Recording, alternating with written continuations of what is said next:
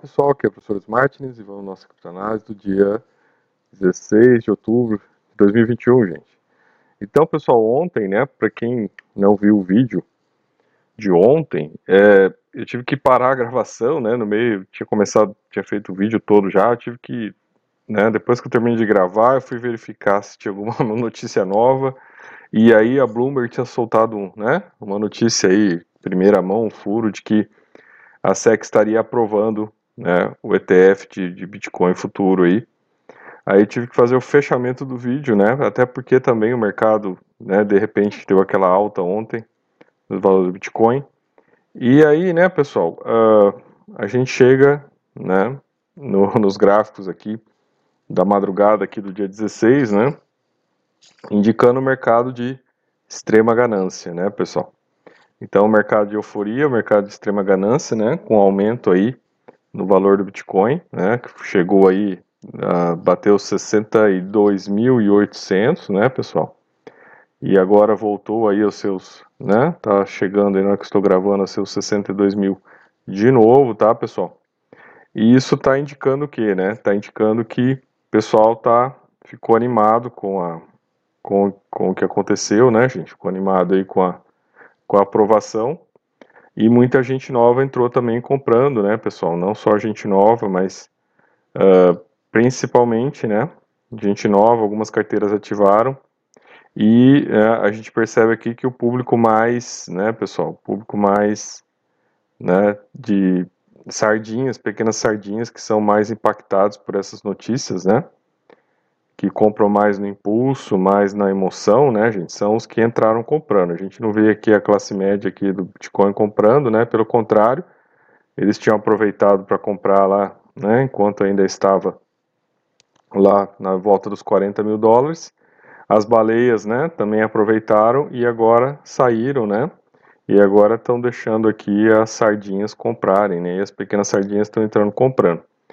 Qual a consequência maior que eu vejo disso, pessoal? Né? Quer dizer que Sardinha está comprando a 62 mil dólares, significa que ela está travada nesse valor, né, gente? Então, né, depois, ela para sair, né, gente, tem que contar que o Bitcoin vai ficar girando nesse, nesse valor aí, senão ela não consegue sair mais, né? Essa é uma consequência aí da, das escolhas em comprar o preço alto, né, gente? É, e não ter, você vê, né?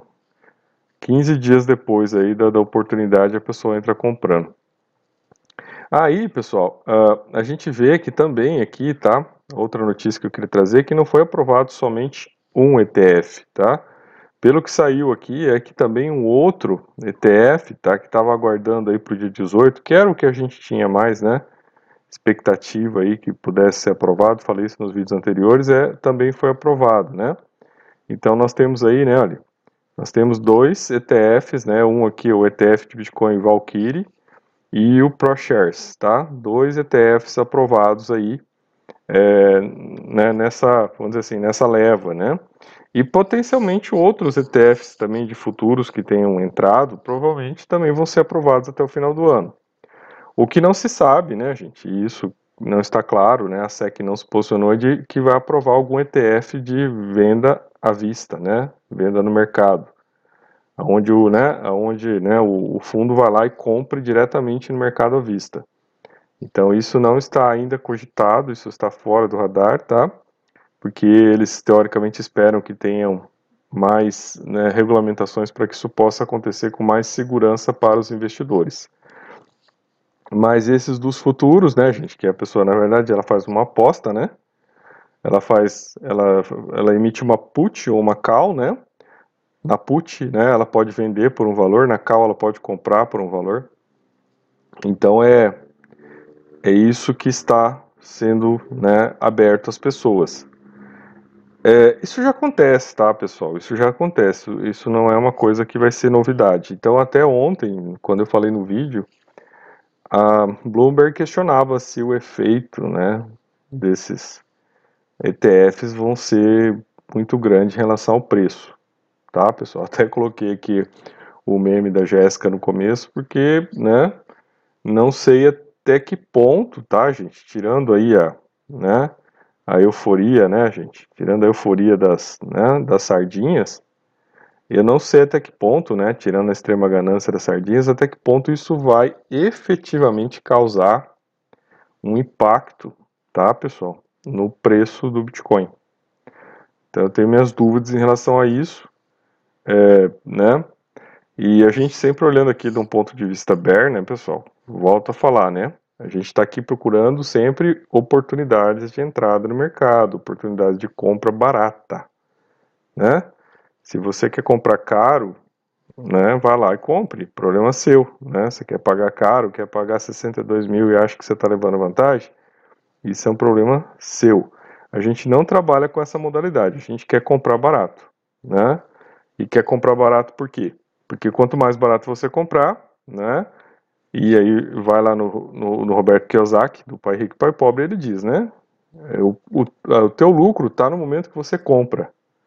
Né? A tua possibilidade de lucro já está no momento que você compra. Então, quanto mais barato você compra, mais possibilidade de lucro você tem. Quanto mais caro você compra, menos possibilidade de lucro você tem. E aí, quanto mais caro você comprar, menor a tua probabilidade de ter um retorno e maior o seu risco. Né? Isso tem que ser bem claro, as pessoas não observam isso, né? As pessoas estão em extrema, em extrema euforia. Os influencers não falam sobre isso, tá? Isso não é, eles não, né? Porque eles são pagos pelas corretoras para, né? Fazer você gastar. E em nenhum momento eles vão, né? Falar para você, né? Que na verdade você está comprando mais caro, você está, né? Além de você, né? Estar diminuindo o seu potencial de ganho, você também está aumentando o seu risco de perda. Tá, pessoal? Tenha isso em mente se você vai entrar a partir de agora. Tá, pessoal? Então, esse, esse é um, um pensamento que tem que se ter, né? E não se cair na euforia, né, gente? Euforia é o caminho para perda de dinheiro, tá bom? Bom, gente, e aí, né, vindo para o mundo real, e hoje, tá, gente, eu quero falar bastante coisa. Ontem, ontem até fiz uma leitura, a gente trouxe uma matéria do Decrypt aqui bem importante. Quem não assistiu o vídeo, gente, volte lá e assista o vídeo de ontem. Tem uma matéria, né, discutindo se os repórteres poderiam, né, deveriam aplicar e poderiam falar sobre isso a partir do momento que eles têm, né, investimentos, eles não estariam, né, direcionando o mercado. E tem uma experiência de um repórter lá que perdeu dinheiro, tá, pessoal? Ele foi lá e perdeu dinheiro e ele relata, né, que o mundo das criptos é um mundo cão, é um mundo de guerra diária, né? Onde as coisas estão acontecendo e tem gente. E como é um jogo de soma zero, tem gente perdendo e tem gente ganhando, né? E o risco, então, né, de você perder, quanto mais caro você compra, é maior. Aí, pessoal, em relação a, a o que a gente está vendo aqui, né, gente? É, essa semana, tá, pessoal, olha, tá tendo aí, né, resultado das ações, tá? Mostrando aí fortes lucros corporativos, tá, pessoal? Então as empresas estão lucrando muito, né? E isso é um dado que também, né, estimula o mercado, né? É, joga mais gasolina no mercado. Mas, né, pessoal, quando a gente vai vendo aqui as matérias, tá? Uh, a gente vai lendo as coisas aqui, vai vendo, né, que aí, é, né, apesar de toda essa euforia, a gente vai colocando o pé no chão, né? Então aqui, ó, uma matéria bem em destaque aqui, ó, como o patrimônio privado passou a ser a se parecer com os impérios em expansão que uma vez se desintegrou. Então, gente, aqui é uma matéria de alerta, tá, pessoal? Que nós estamos no Financial Times, tá? O endereço está aqui, ó, ft.com. E é uma matéria de alerta, você vê aqui, né, um editorial do Financial Times trazendo a questão de que, olha só, né, patrimônio privado, né, gente, essas corporações, esses fundos estão parecendo impérios em expansão, né, e todo império em expansão uma hora se desintegra, né, vira nada. Então, gente, eu, né, olhando aqui sempre faço o alerta, né, pessoal, de uma perspectiva um pouco mais conservadora nesses pontos, né, já que a gente está lidando com o mercado de risco, a gente, né, pessoal, o mercado é de risco. Logo, se você vai atuar no mercado de risco, a sua postura deveria ser o quê? O contrário, conservadora. Porque você está lidando já com algo que é de risco, né? Então, é diferente de uma pessoa que vai lá e vai colocar dinheiro na poupança, né? Então ela né, não precisa ter uma postura conservadora, né? Porque o investimento já é conservador. Né? Você vai comprar um, um título, né? Tesouro direto. Aquilo já é conservador. Agora aqui você está lidando com o mercado de risco, então a sua postura tem que ser conservadora. É, né, é diferente. Então você tem que começar a ler, né, gente? E veja, se você tem um editorial no Financial Times aqui trazendo um aviso, não é, pessoal? Um grande aviso. Aí, pessoal, uh, você desce um pouco no Financial Times e você vai ver aqui, né, pessoal, que a coisa, olha aqui, ó, o plano de gastos de 3,5 trilhões de Biden, há escolhas a serem feitas. Então, assim, pessoal, é, eu não sei como é que funciona, tá? Eu sei que é, a Câmara está em recesso, né? A Câmara dos Deputados está em recesso e ela volta a operar na segunda-feira. Então, gente, essas duas semanas, né, que o mercado aí bombou das criptos, não teve a discussão do pacote de infraestrutura e do plano de gastos, que são dois pacotes que vão interferir diretamente em questões tributárias né, do, do, das criptos. E elas voltam à discussão na segunda-feira, né, e teoricamente para tentar votar isso até o final de outubro. Então, gente, olhando aqui do ponto de vista que nos interessa, né, é a de que, apesar de toda essa fúria que está tendo hoje, a gente ainda pode até o final do mês, gente, ter uma queda no preço das criptos e uma boa oportunidade de entrada, tá, pessoal? Então fiquem de olho nisso, porque, né, uma vez aprovado esse plano, é provável que, né, é, uma realização forte seja feita, tá, pessoal? Não acho que uma realização que vai tirar a rampa de alta do final do ano, mas uma realização, né, é, até, vamos dizer assim, já esperada pelas baleias, tá, pessoal? Esperada pelas baleias, para até, vamos dizer assim, né, vender caro e depois comprar barato de novo, gente. Não, não acho que vocês estão lidando com pessoas inocentes, tá? Provavelmente isso já está esperado até para maximizar o lucro das baleias, né, antes do final do ano. Aí, gente, olha só, né, é, quando a gente fala sempre, né, pessoal, até é, eu trouxe, engraçado hoje teve bastante notícia sobre isso, e assim, né, pessoal, Aqui tem uma notícia, olha que interessante, pessoal. Juízes federais ou seus corretores negociaram ações de litigantes durante os processos. Então, assim, o, o juiz, gente, ele estava lá resolvendo uma, né, uma, tinha uma causa de uma empresa e esse juiz comprou a ação dessa empresa durante o processo, ou vendeu a ação dessa empresa durante o processo que ele estava julgando. Né? E isso aconteceu, gente, em 100, com 131 juízes federais dos Estados Unidos. Eu quero chamar a atenção de vocês para isso, pessoal, para a gente ter um pouco também de pé atrás quando você vai falar dos Cowboys, tá? É, nossa cultura toda, né, influenciada, né, gente, tem toda essa ideia, mas gente, assim, nós temos que lembrar que são pessoas, né? E por mais que talvez o nível de corrupção seja menor, né? E será que isso é corrupção ou não, né, gente? Será que isso foi corrupção ou não? Ah, mas ah, eu tinha ação, né? Caiu, caiu o caso lá, mas isso não tem nada a ver, tal, né? Bom, anyway, a gente não vai discutir se isso é corrupção ou não, mas eu vou discutir para vocês que isso aconteceu, né? Assim como aconteceu do Fed americano, os diretores do Fed terem sido, né, os investimentos deles terem sido beneficiados lá pelas ações do Fed de injeção de liquidez no mercado. Então, gente, nós estamos lidando com coisas sérias aqui, tá? E volto lá a repetir lá aquele negócio, gente. É, mercado de cripto, mercado de risco.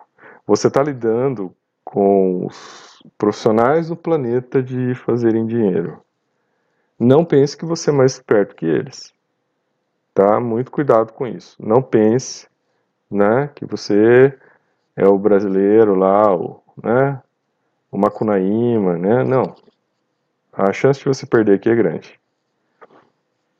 Um dado de realidade aqui para a gente olhar, tá, pessoal? Locatários com maior ônus de aluguel, inflação do combustível e problemas para o Fed, né? Então, assim, ó, os aluguéis estão disparando, né, gente?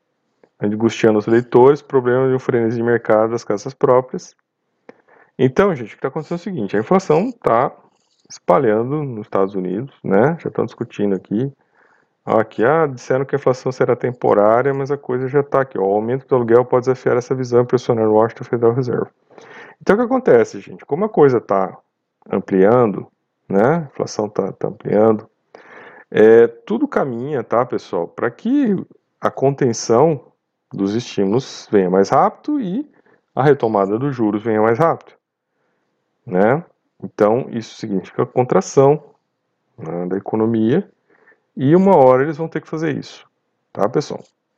E por outro lado, significa também que as pessoas vão ficar com menos dinheiro, né? Então, né, esse dinheiro que a gente está vendo, né, entrando no mercado, né, principalmente das sardinhas que entram nesses momentos amalucados, assim, né, provavelmente vão, vão reduzir a possibilidade, até vai ficando mais caro, né, a pessoa não acompanha o preço.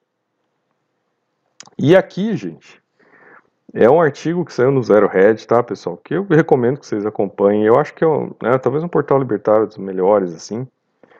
E aqui, olha só, a fusão do Estado com o poder corporativo não é libertário. Então, assim, um artigo, gente, isso aqui vai muito, casa muito com o que a gente, com o que eu tenho falado aqui para vocês, tá? Às vezes é, é, eu percebo que assim, né, as pessoas não conseguem compreender muito bem, né? Então eu já falei para vocês, né? Tem, tem os influencers que os caras se dizem libertário. Aí você vai ver por que, que o cara acha que ele é libertário. É porque ele acha que não tem que ter imposto só. Aí você vai perguntar para ele qualquer outra coisa, né? Ele não, não tem muita noção assim, ele não entende como é que funciona, né? A pegada, como é que o como é que funciona, principalmente nos Estados Unidos, né? As coisas, né? Ele não tem essa noção, ele não tem essa noção de que o que a gente está vendo agora, né, pessoal? Ó, vamos começar o artigo aqui, ó. O fascismo deveria ser apropriadamente chamado de corporativismo porque é uma fusão do Estado e poder corporativo. Né, pessoal? Então, é, né? Então, quando a gente olha aqui em relação às corporações, né? É, olha aí, gente, olha só. Se não for controlada, a máquina corporativa se fundirá com o Estado em um inimigo antilibertário e buscador de renda para a prosperidade humana. Então, quer dizer, os caras vão pegar tudo para eles. Né? É, os dados que eu tenho trazido para vocês aqui alguns dias já, né, gente? Sei que são dados de profundidade e por vezes as pessoas não têm tanto interesse em ler é, as coisas com certa profundidade para entender o que está acontecendo, mas a gente, né, os dados indicam que a grana toda que está sendo injetada dos Estados Unidos, ela não está indo para a classe média, ela não está indo para os mais pobres, ela está indo na mão dos bilionários, dos ricos. E aí você vê uma quantidade de bilionários defendendo Bitcoin, uma quantidade de bilionários, né? A, a própria empresa lá, a maior corretora dos Estados Unidos, ela quer agora dizer, não, olha, tem que criar um novo órgão para gerir a parte de cripto separada do resto do estado, sabe? Assim, daqui a pouco eles vão até colocar dentro lá, vão fazer uma salinha lá no fundo lá e colocar os caras lá dentro e vão até pagar o salário dos caras que vão, entendeu? Gerir. Então assim, pessoal, é, eu tô chamando a atenção de vocês para essas coisas porque é, esses caras, pessoal, tá? Esse, esse, né? Assistam, né? eu acho que vocês têm que assistir o filme da da Arrow, né, os mais espertos da sala, e vocês têm que assistir né, a grande aposta. Vocês vão ver o envolvimento de todas essas pessoas nos grandes golpes, né?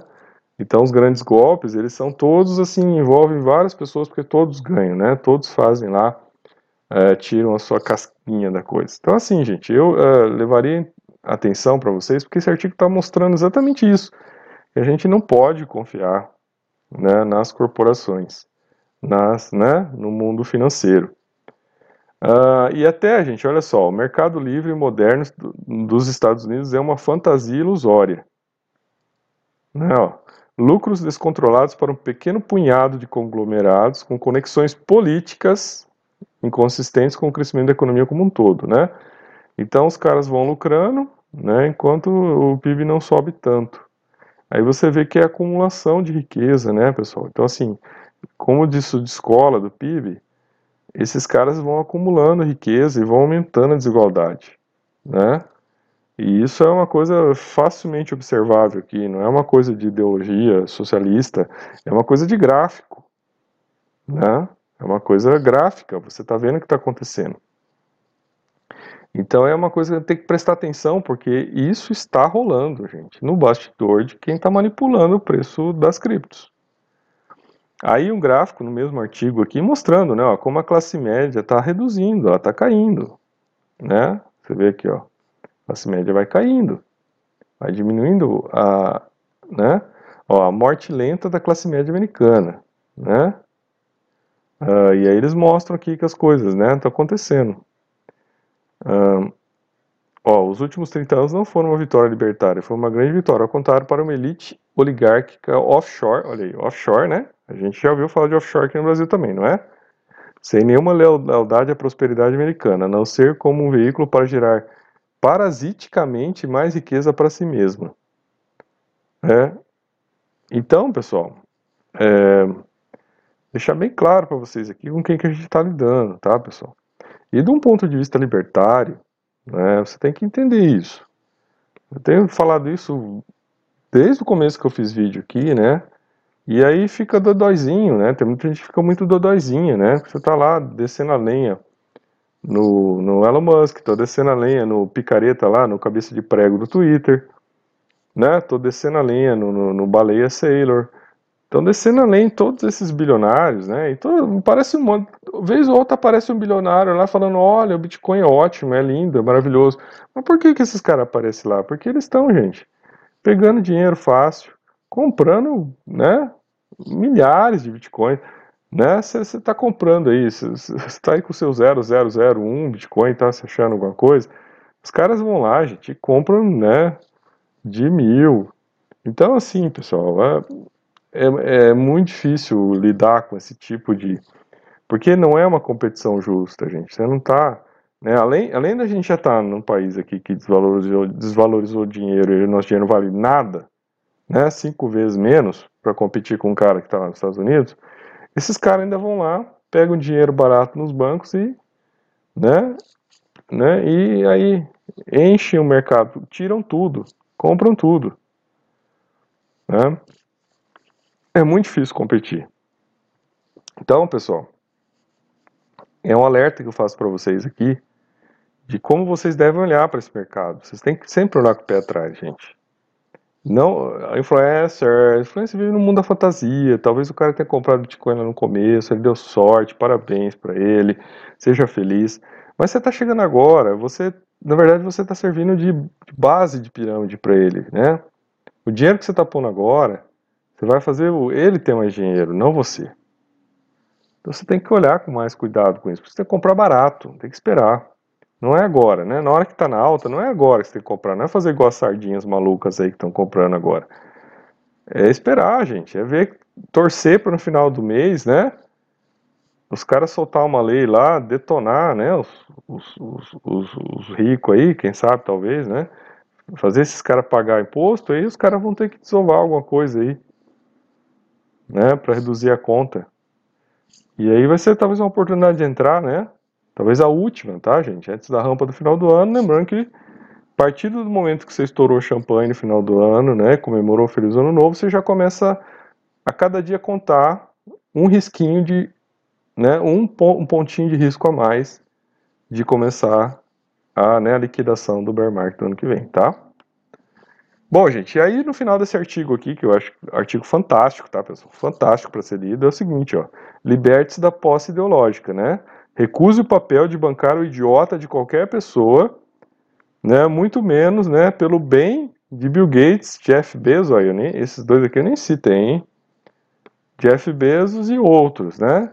Então você coloca aí Musk, cabeça de prego do Twitter, Baleia Sailor, esse, esse monte de picareta, né, que aproveita da situação econômica, né, e pega grana barato, vai lá, né, pega grana, 5, 6% ao ano, vai lá, bota Bitcoin, o cara fez isso num dia.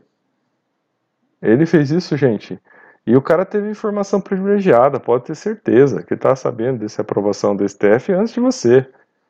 Só nessa, quanto o cara já não ganhou? Né? O dinheiro que ele pegou emprestado, ele já pagou os juros. Vocês estão entendendo com quem vocês estão jogando? Né? Ah, não, isso é muita, né? Ideologia sua é. Então, os juízes aqui que negociaram no processo são o quê? Né? Juízes. Olha aqui, pessoal, juízes envolvidos. Parem de acreditar nos cowboys, gente. Né? Isso é, é, é um país em decadência.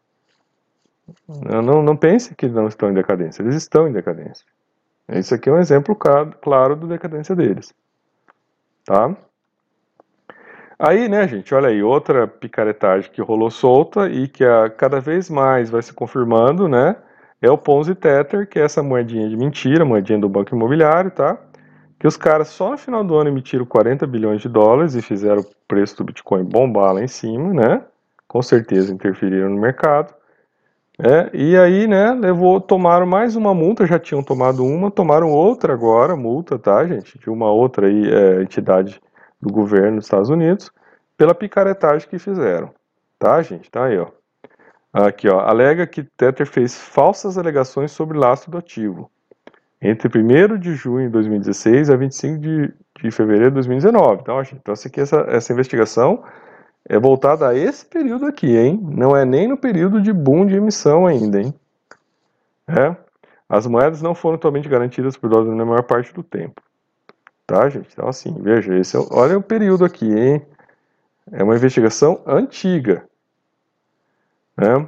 A ordem conclui ainda que o Tether não divulgou que incluía recebíveis não garantidos. Né? Eles inventaram lá os créditos, né? E ativos não fiduciários em suas reservas. Quer dizer, né? Eles tinham. Qual é a ideia de uma stablecoin? O cara recebe um dólar real, né, real, uma nota, né, teoricamente um dinheiro fiduciário, e te dá um tether, né, um tether. E aí eles não tinham, nem, eles não guardaram isso, gente. Eles não receberam. Muitas vezes eles podem ter simplesmente emitido e jogado e vendido. Entendeu? Imagina você poder, né, você criar seu dinheiro em casa, né, pega um pedaço de papel, escreve lá um dólar e aí você vai dando para as pessoas e as pessoas né, vão usando isso e os locais vão aceitando esse papel que você escreveu lá que vale um dólar. Imagina que festa é essa, que delícia, né? E é o que eles fizeram, né? Aí, o Tether facilmente representou que passaria por auditorias profissionais de rotina, que mostrar que tinha reservas, não passou por auditoria nenhuma, disse que ia fazer auditoria, não fez. E tá aí, né, gente? Tá aí, tá operando. As, uh, né, as corretoras todas usam essa porcaria. Se você tá usando essa porcaria, gente, pare de usar, hein? Pare de usar. Vai usar o SDC, né? Vai usar outras coisas aí, gente. Pare de usar Tether. Né? Olha, gente, é um, é, um, é um risco que você está correndo, hein? E aí, né, pessoal, a última notícia aqui, tá, gente, que é para terminar hoje com essa, né, Espero ter jogado um balde de água fria na cabeça de vocês e mudar um pouco, tá, gente, a visão de vocês sobre os, né, sobre os, os, os seres aí, né, os cowboys. É o seguinte, né, gente, então veja. Até o vídeo de ontem eu falava sobre isso no fechamento do vídeo, eu acabei não falando, que foi o seguinte: quando o Bitcoin começou a cair em julho, tá, pessoal? Quando abriu uma janela para ele cair mais, ele chegar no preço lá de 20 mil, que era o preço, gente, é interessante, né? para se comprar, que, e todos os analistas, a Roberto Kiyosaki, vários analistas estavam né, contando que essa queda ia acontecer, que seria um, bom né, preço de entrada para esse ano, tá? O que, que aconteceu? Os caras fizeram um evento lá chamado de B-Word, né? Na verdade, foi um evento especificamente para manipular o mercado. Que a única coisa que se pegou do evento foi uma fala, né? do, do Elon Musk dizendo que talvez se né, a mineração se tornasse ecologicamente sustentável, que nunca vai ser, uh, o Bitcoin vai, ele poderia aceitar na Tesla de novo. É, ele falou a mesma coisa que ele já tinha falado antes, né, gente, que era a mesma posição dele tipo, quando ele parou de aceitar, que a Tesla começou a aceitar, depois parou de aceitar por causa né, dos problemas ambientais. Ele falou a mesma coisa. Só que aí, gente, eu tenho tudo isso arquivado, eu printei tudo. Você tem todas as mídias, né? É, Wall Street Journal, Bloomberg, Financial Times, todo mundo colocou, gente. Parecia até que foi um negócio assim montado, porque era uma foto do, do Elon Musk, tá? E escrito embaixo, a Tesla provavelmente voltará a aceitar logo os, os bitcoins. Gente, isso foi em julho. Cadê que voltou a aceitar? Né? E nesse período todo, pessoal, É, olha quanto valorizou para ele, olha quanto ele ganhou por ter participado desse evento, né? Por ter, né, deixado, dando, de, deixado essa, né, só falado sobre isso. Olha quanto ele lucrou nesse período todo. Né? E esse, esse dinheiro saiu da onde, gente? Saiu do bolso das pessoas que compraram Bitcoin né, depois que teve essa fala. Né? Esse é um jogo de soma zero. Esse dinheiro saiu do, do bolso das pessoas que entraram depois no mercado. Pode ter saído aí do seu bolso. Né? Depois do que esse fanfarrão aí ter falado. Então esse cara tá um bilhão mais rico porque pessoas foram manipuladas, né, depois da fala dele, a entrar e comprar Bitcoin. Então é isso que acontece. Não é com isso que a gente está lidando, né? E aí, pessoal, eu peço que então vocês, né, aprendam a jogar esse jogo.